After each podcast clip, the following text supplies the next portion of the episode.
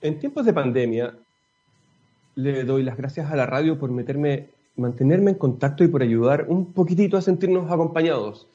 Eh, antes de empezar, quis primero darles las gracias por aguantar un poquito porque tuvimos algunos problemas técnicos, pequeños, pero los vamos superando porque estoy en vivo. A ver, primero, eh, la pandemia nos da miedo, a todos nos da miedo, no importa si está en Concepción, Girona, Talca, Rancagua, da lo mismo. Eh, y los cambios de rutina hacen que sea súper fácil perder el sentido de comunidad o trastocarlo. Igual no tiene Twitter, Facebook, Instagram y de otros, pero mm, no reemplazan una sonrisa, algo súper difícil de ver hoy día, o sentir un abrazo o un apretón de mano. Bueno, a ver si mañana, o pasado mañana, o más adelante, nos podemos ver, ver. Mientras tanto, sigamos buscando cómo seguir unidos, con la cabeza crítica y el cuerpo lo más en movimiento posible. Aquí empieza una nueva edición de Jóvenes Estrellas en texradio.com. Y, para empezar, les quiero presentar a Javier de la Maza, que es médico de la Universidad de Chile, máster en comunicación en salud por la Universidad Johns Hopkins en Estados Unidos, y además es el director, fundador, director de la Fundación Ars Médica. Bienvenido, Javier. Hola, Raimundo. Muchas gracias por la invitación. Muy bien, contento de estar acá. Qué bueno. Oye, eh, bueno, lo que conversábamos hace un, hace un ratito mientras solucionábamos los traspiés tecnológicos. Personas de distintos mundos, ayer cuando lanzamos el flyer, eh, decían, ¡Uy, qué buena entrevista! ¡Qué bueno que entrevistar a Javier!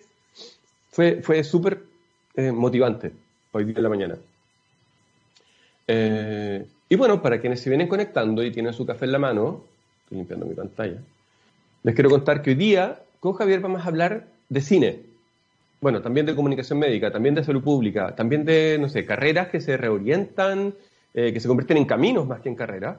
Y em, de a poco vamos a ir llegando al tema directo de este programa, que es comunicación. Comunicación en un espacio donde la fragilidad humana está súper presente, que es ese espacio entre el médico y él o la paciente. Y bueno, ya van a ver a qué me refiero. y seguro que les va a ir haciendo mucho más sentido. Pero primero partamos por lo por lo que habíamos dicho hace una semana, que es el lanzamiento de Ars Medica Community. ¿Cómo les fue, Javier? Eh, increíble. Fue, mm, eh, tuvimos un eh, evento virtual, un streaming por YouTube el viernes pasado a las 7 de la tarde y se conectaron, de acuerdo a nuestras métricas, sobre 150 personas de distintas partes del mundo.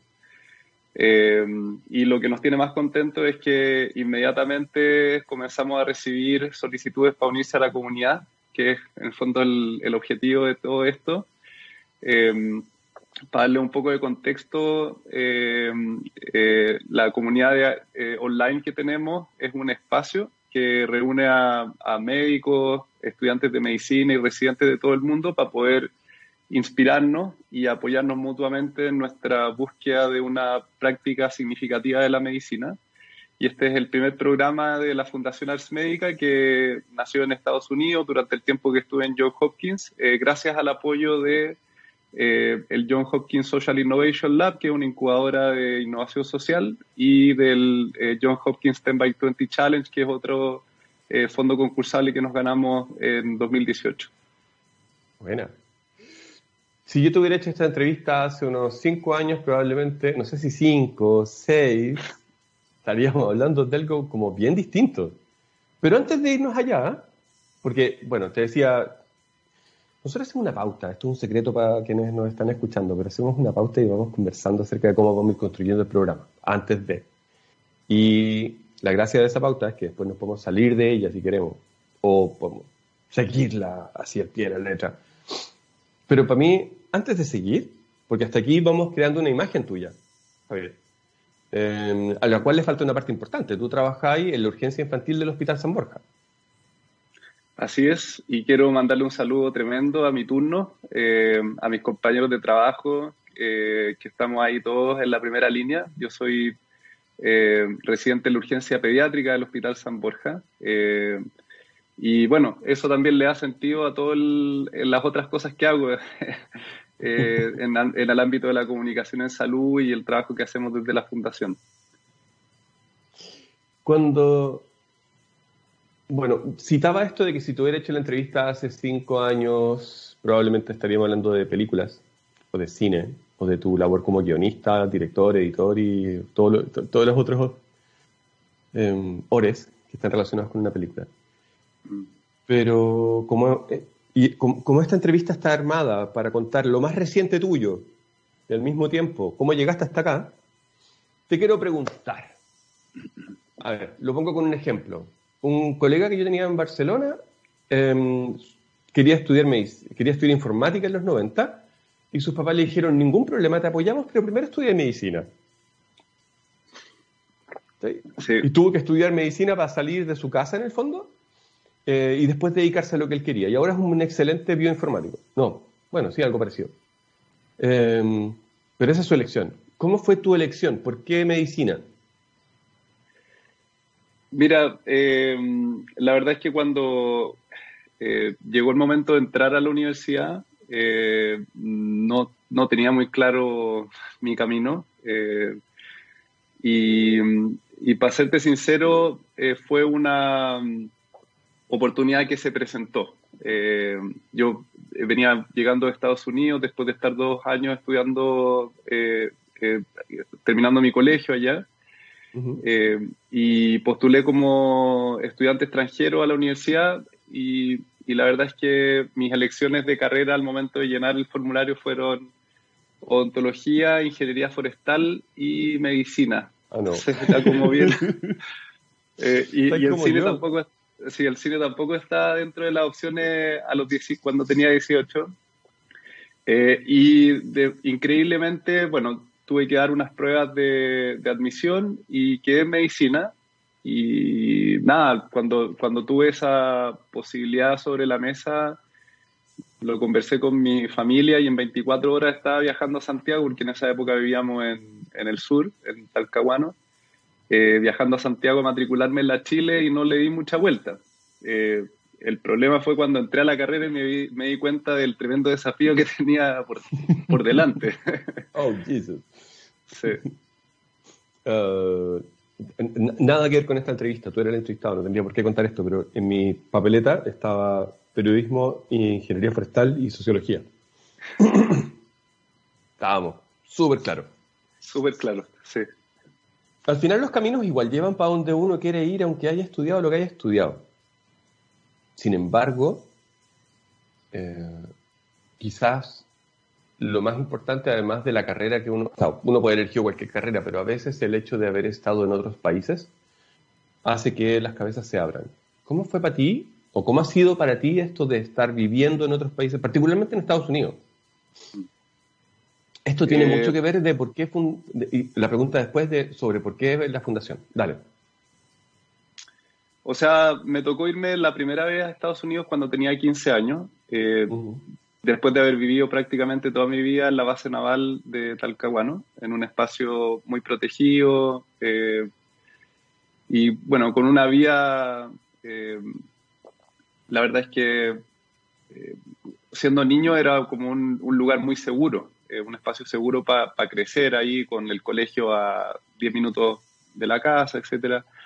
Y la verdad es que, claro, irme como adolescente a Estados Unidos, a un mundo totalmente distinto, eh, efectivamente me abrió la cabeza, me abrió la visión de mundo y, me permitió, como que me permitió eh, abrirme a otras, a otras posibilidades que, siendo chico no, no, existían. O sea, ahí en la base naval era la mitad se iban a la escuela naval para seguir los pasos de, su, de sus viejos oh. eh, y el resto seguía un camino tradicional por la universidad y, esto al menos me, me, permitió ver que habían otros, otras opciones. Eso, eso creo que fue importante para mí siendo adolescente. Te lo preguntaba en los Estados Unidos porque a veces tengo la sensación de que muchas de las cosas que no hacemos en Chile tiene que ver con que no nos sentimos protagonistas de las historias. Y, y, una de las cosas que me ha llamado la atención de amigas y amigos que han vivido en Estados Unidos es que cuando están en el colegio, público o privado, normalmente tienen clases que uno diría, wow, ¿por qué no las tenemos acá? Así como de, ya, perfecto, necesito que desarrollen un proyecto para sacar una ampolleta sin tocarla. No sé. Mm. Y las historias además están contadas por protagonistas que son de tu mismo país, incluso de tu mismo estado. Y a nosotros, como eh, ex colonia, todavía nos pasa que escuchamos historias y nos cuesta creer que nosotros también somos capaces de llevar adelante grandes innovaciones. Sí, sí no, yo, sí, no, lo, te, encuentro toda la razón y, y, de hecho me pasó en esta segunda vuelta eh, en Estados Unidos que fue eh, ahora entre 2017 y 2019 que ya me fui eh, como adulto, con una mirada distinta, con familia, a vivir para allá, a hacer mis estudios de comunicación en salud. Y, y efectivamente creo que uno de los como grandes aprendizajes fue que lo que tenemos en Chile es muy valioso. No tenemos nada que envidiarle a, a los gringos. Eh, al contrario, creo que hay oportunidades de innovar eh, desde estando uno en Chile, y, pero pensando con una escala global. Eh, y, este, ese tiempo que estuvimos allá con mi, con mi esposa y con mis dos niños también me sirvió para darme cuenta de lo valioso que, que, es nuestro país, que es la vida acá y la, o sea, como las oportunidades que hay eh, para generar ideas que sean relevantes en todo el mundo. Yo creo que eso, eso de repente no lo, no lo, no nos damos suficiente crédito y, me pasó que estando en Estados Unidos, eh, nada, pues con mi, quizás con una mirada distinta para entender la medicina o la salud pública, me encontré con que mis profesores, mis compañeros, todos tuvieron una gran eh, eh, entusiasmo a escuchar las ideas que yo traía eh, con esta mirada poética de la medicina, no sé. Mm. Y aquí voy a empezar desde un lado que no habíamos conversado y llegar hacia el tema del lenguaje. Em, uno normalmente es súper inteligente en su idioma, pero no en idiomas extranjeros. Uno es un poco más tonto en idiomas extranjeros por la falta de lenguaje. Eh, ¿Tú crees que el hecho de haber tenido un buen inglés suena súper básico, pero ¿cuánto puede haber influido tu acento en inglés a la hora de transmitir esta pasión a personas de habla inglesa? No sé, nunca lo había pensado, en verdad. es una pregunta interesante. Eh, yo me acuerdo que cuando, cuando eh, fui al, cuando hice la enseñanza media ya, tercero y cuarto medio, creo que estaba mucho más preocupado como de la pronunciación y de como de alguna manera de suavizar mi acento y quizá era, eh, no sé, era eh, dentro de las preocupaciones que tiene uno cuando cabro chico, quizás pensaba más en eso. Ahora en esta segunda vuelta, la verdad es que no, no, fue, nunca fue un tema y, y lo otro que que quizás eh, influyó es, el hecho de que la Escuela de Salud Pública John Hopkins es un lugar, es, la escuela de salud pública más grande del mundo, eh, viene gente de todas partes, eh, entonces se produce un intercambio cultural con estudiantes, y, te estoy hablando de estudiantes, pero son personas en todas las etapas de su carrera, desde gente que ha trabajado en ministerio hasta personas que están recién saliendo de la universidad, entonces, eh, esta mm, eh, multiculturalidad es, parte de la experiencia eh, y, en general los gringos creo que siendo un país de inmigrantes lo tienen, lo, tienen ya como bien, bien incorporado, o sea, en, general, ¿no? No, vamos a hablar de los extremos, pero, pero en general creo que tienen, claro, tienen, tienen incorporado esta idea de que el, de que eh, hay, hay espacio para gente de todos lados. Pudiste haber elegido, ya que había estudiado eh, medicina, especialidades tradicionales, de todo tipo, pero elegiste Johns Hopkins, Escuela de Salud Pública y Comunicación Médica. ¿Por qué? Eh, fue un camino, me costó como 10 años darme cuenta de esto. Entonces, eh, y, de hecho es algo que partió con mi experiencia como estudiante de medicina y con el hecho de que en esa época eh, me sentía más atraído hacia las, artes y las humanidades. y, me costó eh, como encajar, te diría, eh, en un espacio en el cual había como, no sé, en general se, le da, se le da mucho más valor a la ciencia. y, dentro de esa, como de esos primeros años, especialmente en la carrera, como los años los cuales estás haciendo como tus ramos teóricos de ciencias básicas, eh, la verdad es que la sufrí N.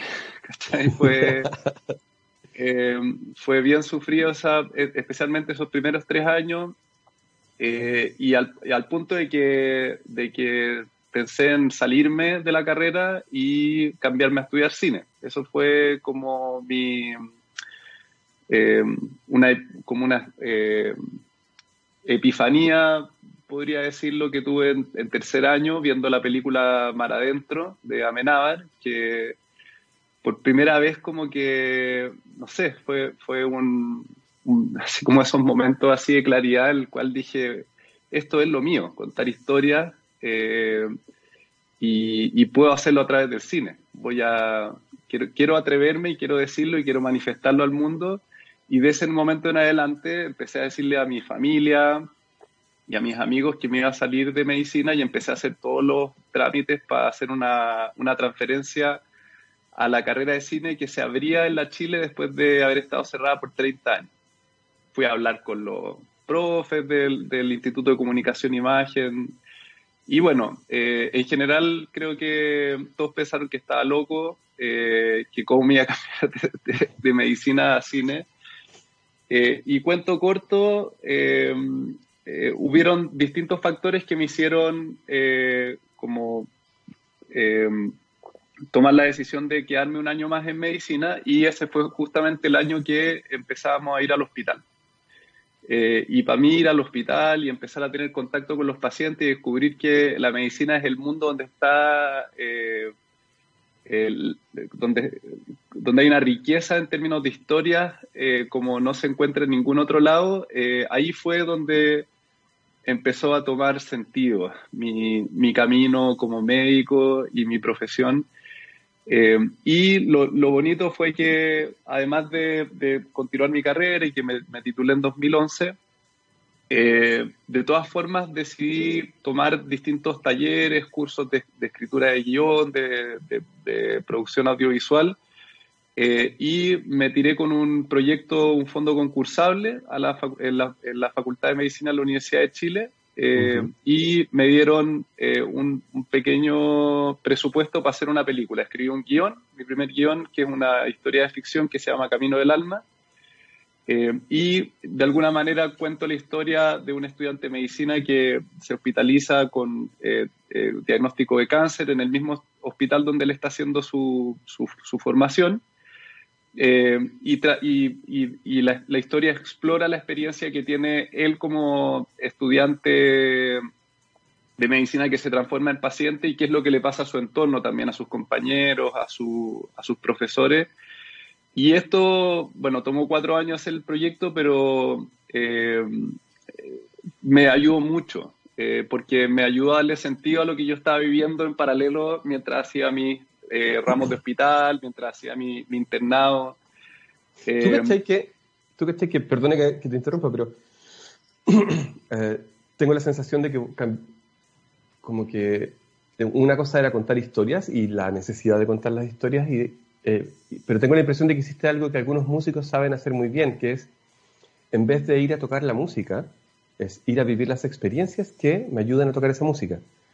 Es decir, en vez de cambiar tu, trabajo en construir historias, fuiste a vivir esas historias. Lo hice de manera totalmente intuitiva. La verdad es que sí, sí, esas cosas pasan. pero, con lo, pero con los años, y esto es una reflexión, suena súper eh, lineal todo esto, pero la verdad es que me tomó muchos años eh, como darme cuenta de lo que estaba haciendo y, y, un poco para cerrar la idea y, volver a la pregunta que me hacía, eh, cuando yo egresé y me puse a trabajar los primeros años como médico de atención primaria, me di cuenta de que había una necesidad de comunicar y de educar a nuestros pacientes eh, y de entregar información en salud a todo nivel. O sea, yo como médico de consultorio eh, veía todos los días eh, oportunidades para poder mejorar esos procesos. Y esto me llevó a investigar y a descubrir que la comunicación en salud es una disciplina, es un campo que existe dentro de la salud pública, que existe desde, te diría que desde la década de los 80 que se empezó a formar esto como, un, como una disciplina eh, formal.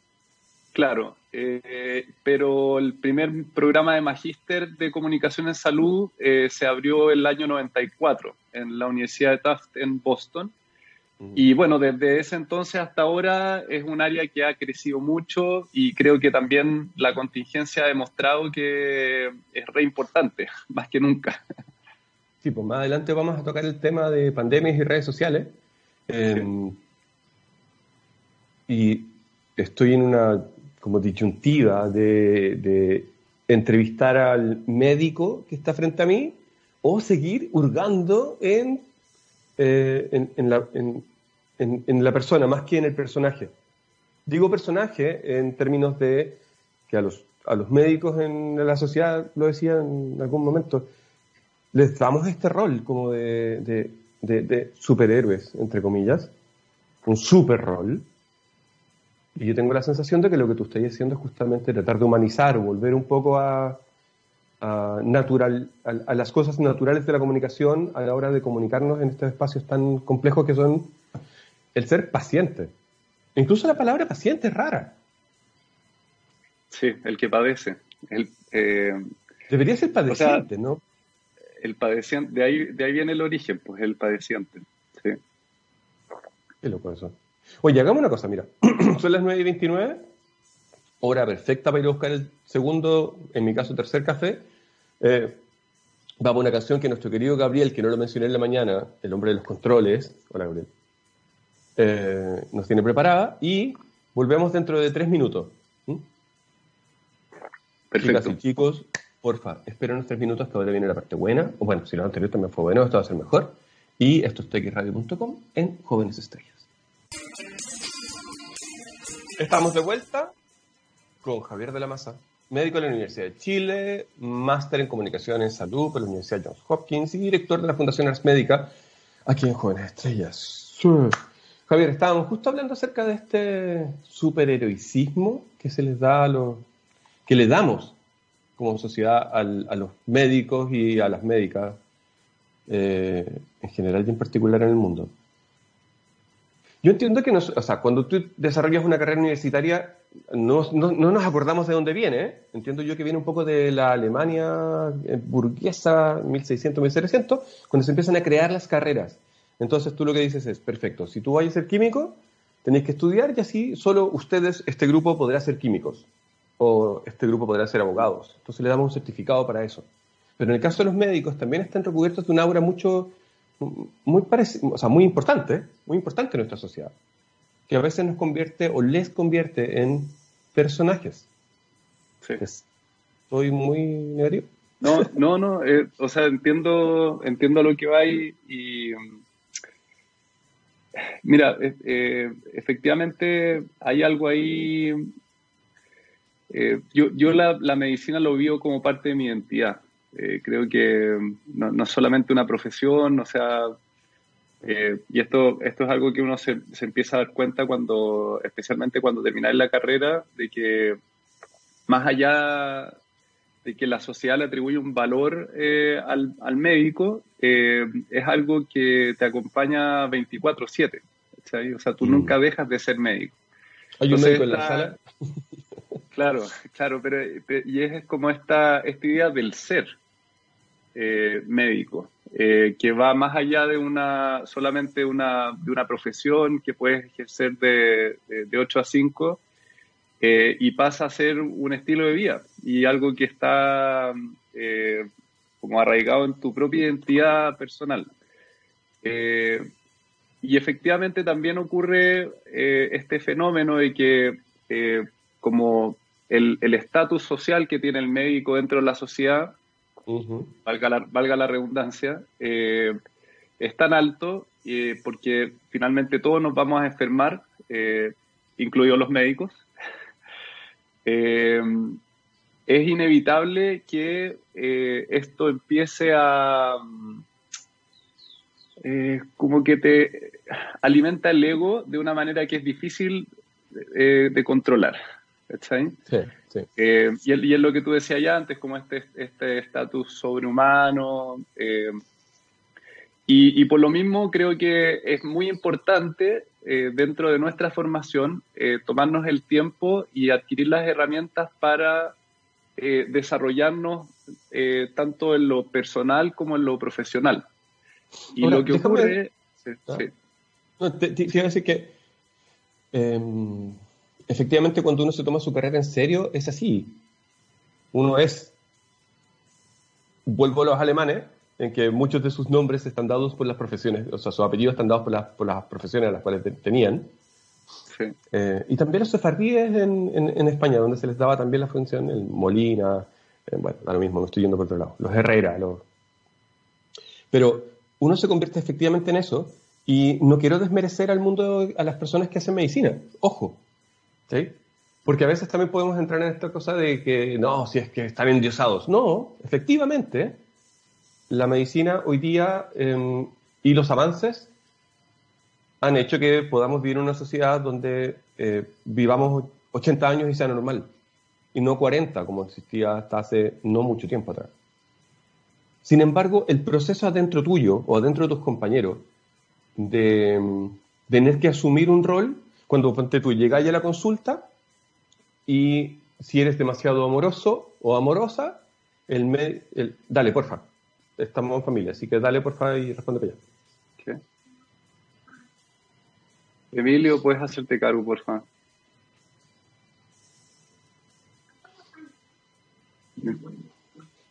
Es súper importante lo que está pasando en este momento. Javier está hablando con sus hijos. Y mientras tanto, yo por la ventana de mi, del living también tengo a la Laura que me está mirando. Ah, sí. Es que justo acaba de terminar su clase y empieza la otra. Ok. Termino en media hora. Ok. Sí, sorry, sorry, sorry. Ya. Perdón por la interrupción. No, no te preocupes. Este, o sea, mundo pandemia. Sí, mundo pandemia, totalmente. no solamente una cosa que ustedes le escriban, las personas hacemos eso y muchas sociedades, particularmente tú querís que el médico te dé la respuesta. Sí. Entonces, si no le das la respuesta, está frito. O sea, e, efectivamente, eh, y, lo que es difícil de, como que es difícil manejar, eh, lo que yo siento que es difícil manejar ahí es eh, justamente como esta, este estatus que te da el convertirte en médico y, y, cómo en el fondo cuando tú haces tu trabajo todos los días tus pacientes te agradecen en el fondo por darles un diagnóstico adecuado, por darles el tratamiento que necesitan eh, pero ¿cómo podemos hacerlo con humildad también? Eh, ¿Cómo podemos hacerlo con los pies eh, en la tierra? Y, y, creo que el, el, ser capaces de reconocer nuestra propia humanidad y nuestra propia vulnerabilidad, al menos eso es lo que creo yo y es lo que creemos en Ars Médica, es el primer paso para eh, establecer relaciones más eh, humanas y más íntimas con nuestros pacientes. Creo que una de las grandes críticas que hoy en día tiene la medicina es la, deshumanización, el distanciamiento de los médicos, eh, la, falta de empatía.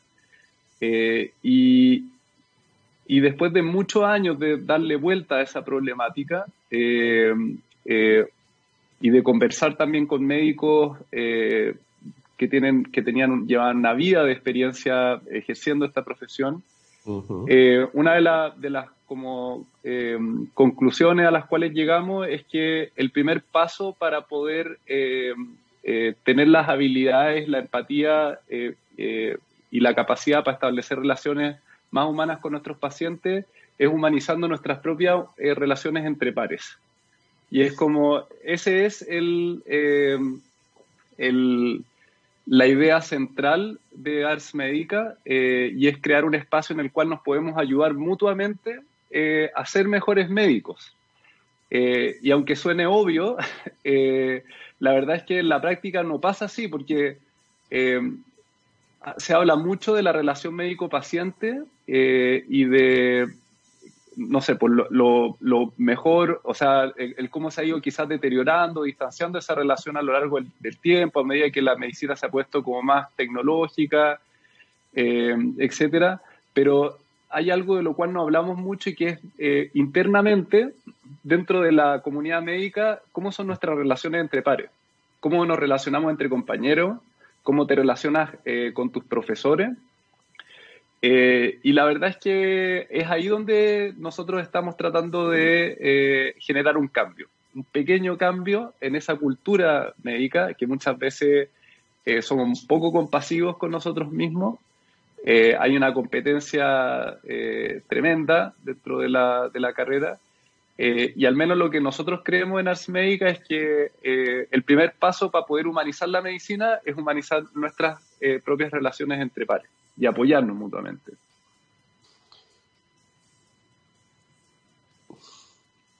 ¿Por qué la palabra de construcción me viene tanto a la cabeza cuando pienso en Arts Medical Community?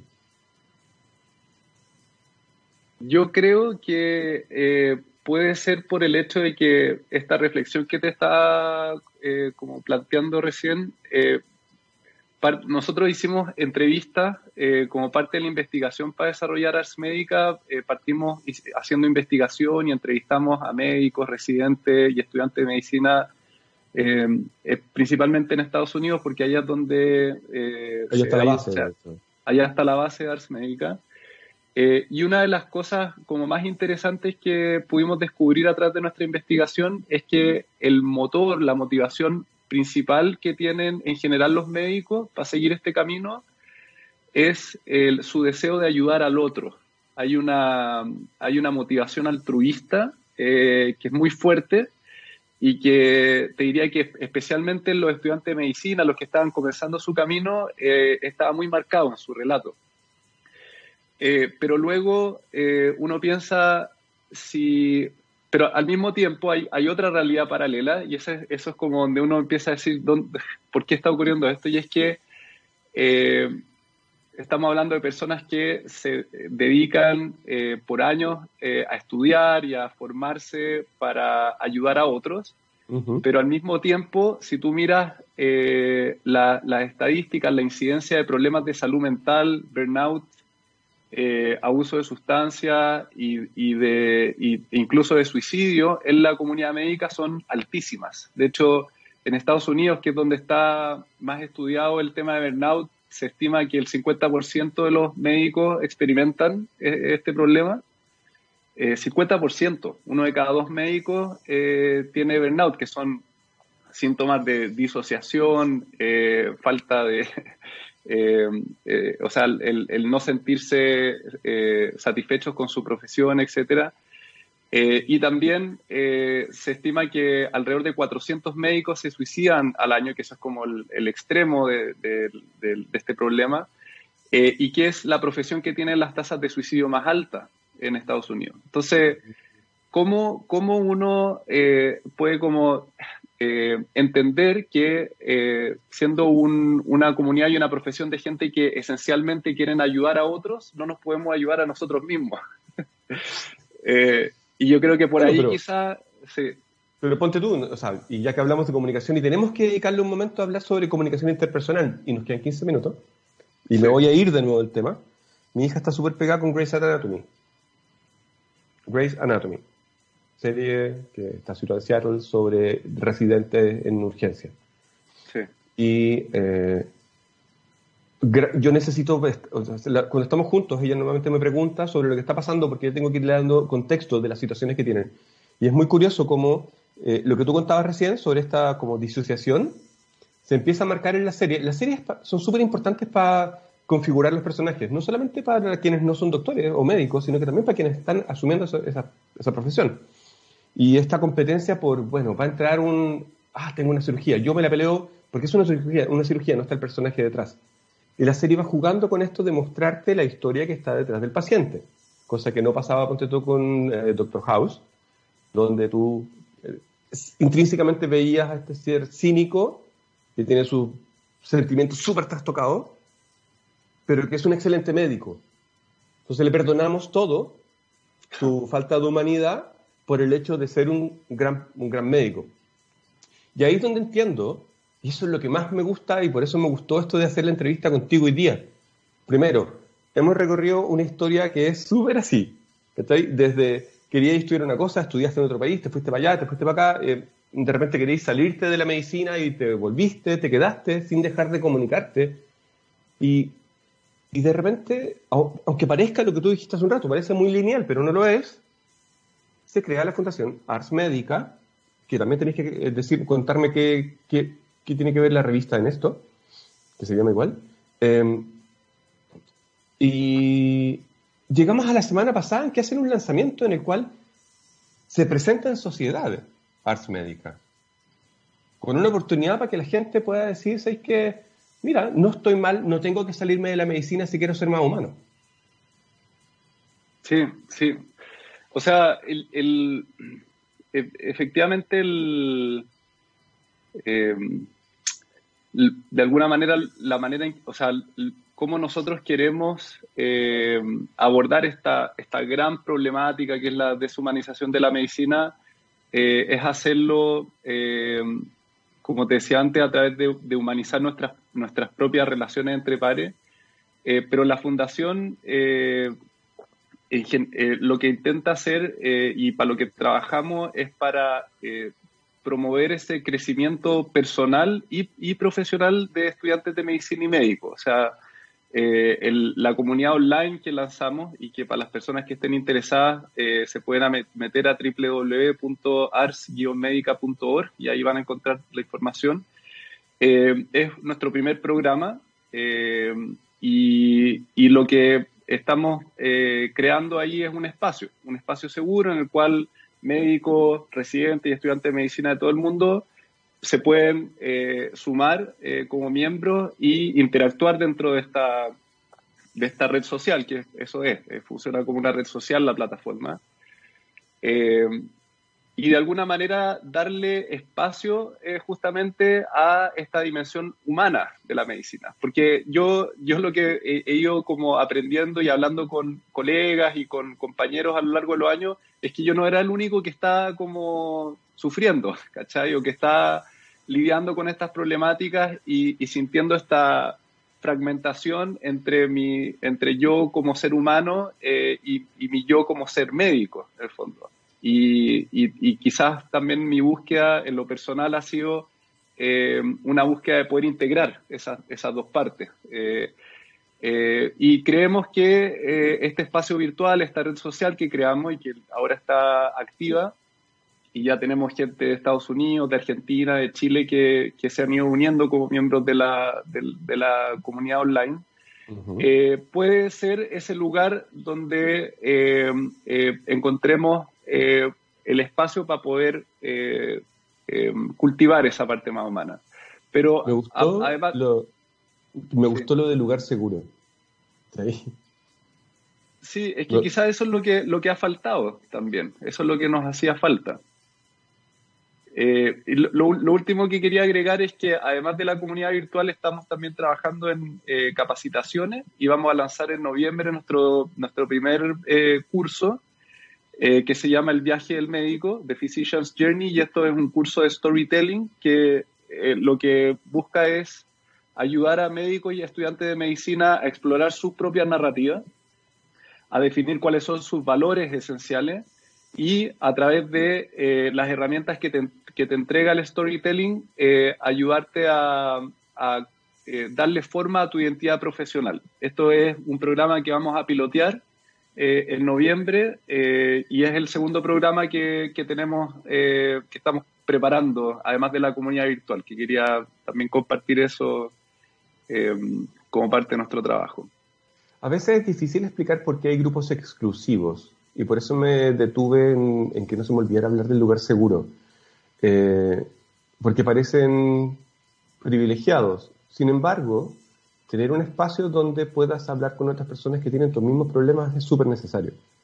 Así como hoy día celebramos que haya comunidades de mujeres que puedan hablar y empoderarse, creo que es también súper importante que haya comunidades de hombres también y de médicos donde, eh, donde puedas sentirte seguro para poder, eh, por último, evidenciar esta transformación. Sí.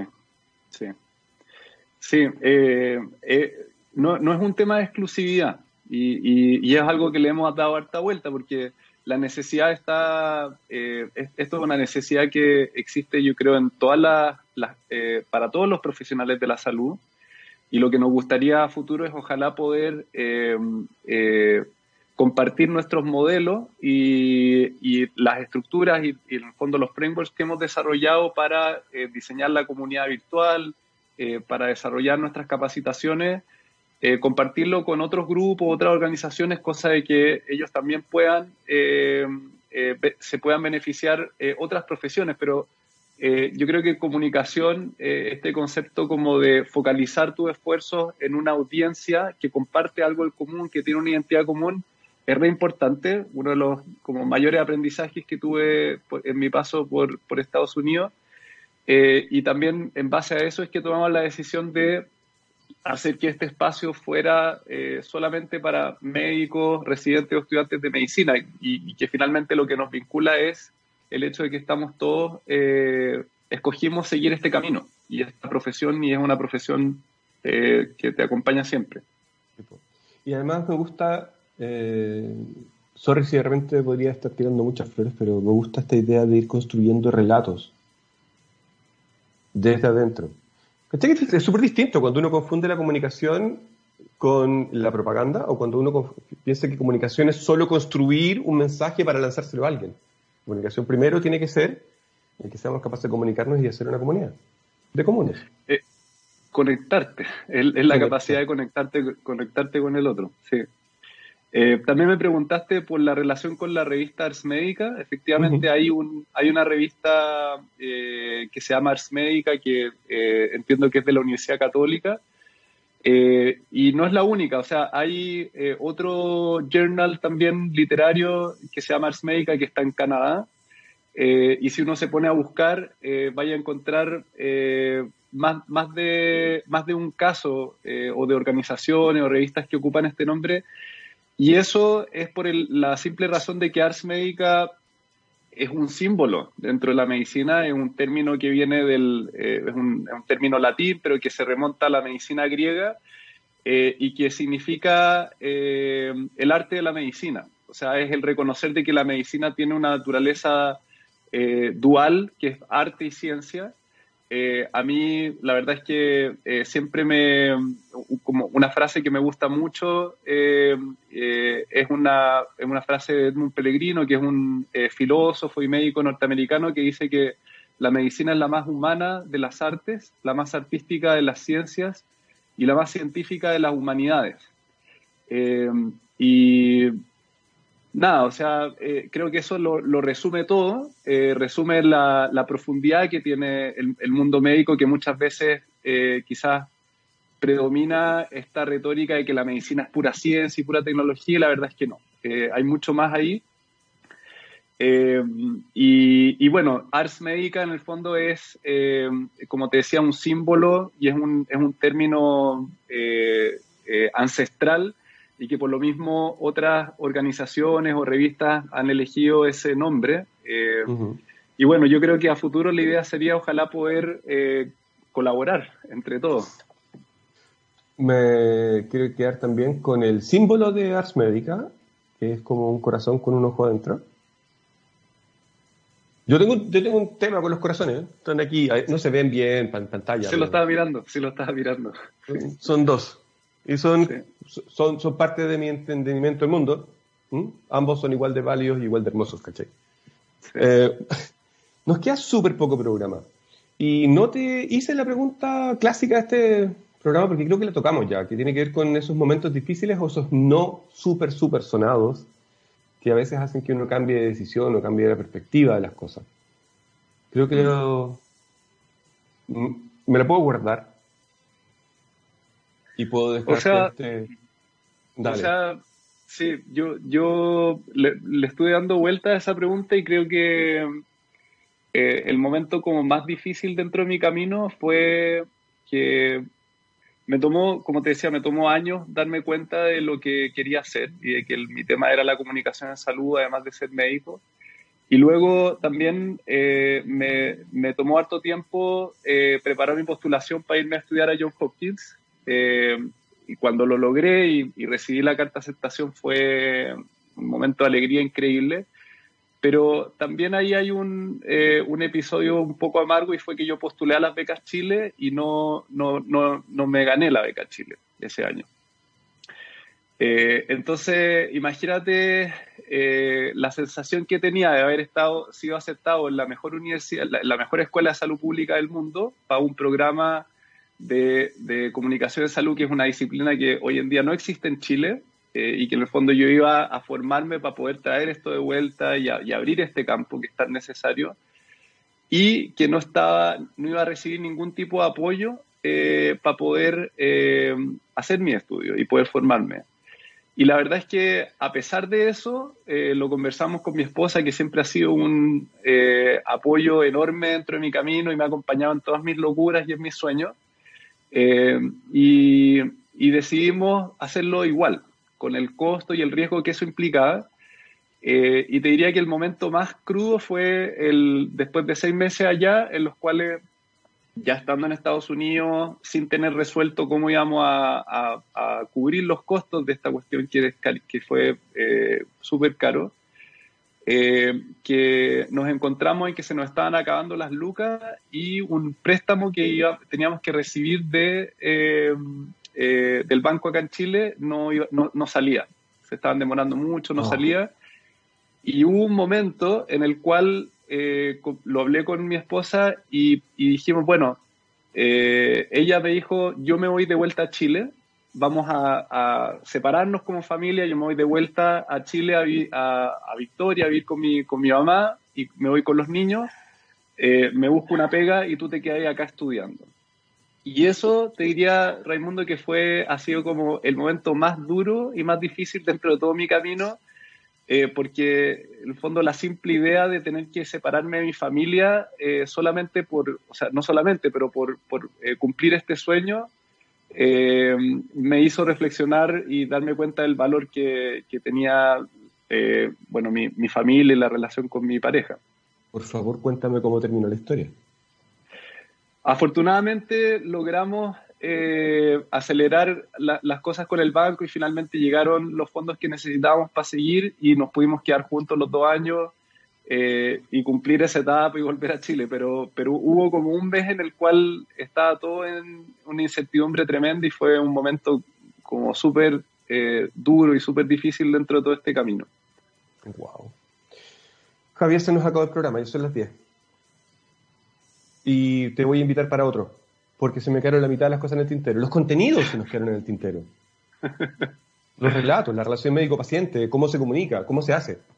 Bueno, porque tenemos que respetar los espacios y me encanta haber tenido esta entrevista. Te doy las gracias, Javier. Javier de la Maza, médico de la Universidad de Chile, máster en comunicación en salud por la Universidad Johns Hopkins, Johns Hopkins eh, y director de la Fundación Ars Médica, por haber estado hoy día en Jóvenes Estrella. Muchas gracias, Raimundo, lo pasé súper bien. Te agradezco la invitación. Y antes de irnos, quiero mandarle un abrazo y un, eh, abrazo muy grande a la doctora Loreto Acuña, eh, de la urgencia del Hospital Clínico de la Chile, y a Guillermo Acuña, que también es médico, a quienes les debo el conocer y sentir de cerca cómo es la medicina. Nada, eso. Un abrazo grande y nos vemos la próxima semana. Muchas gracias. Chao.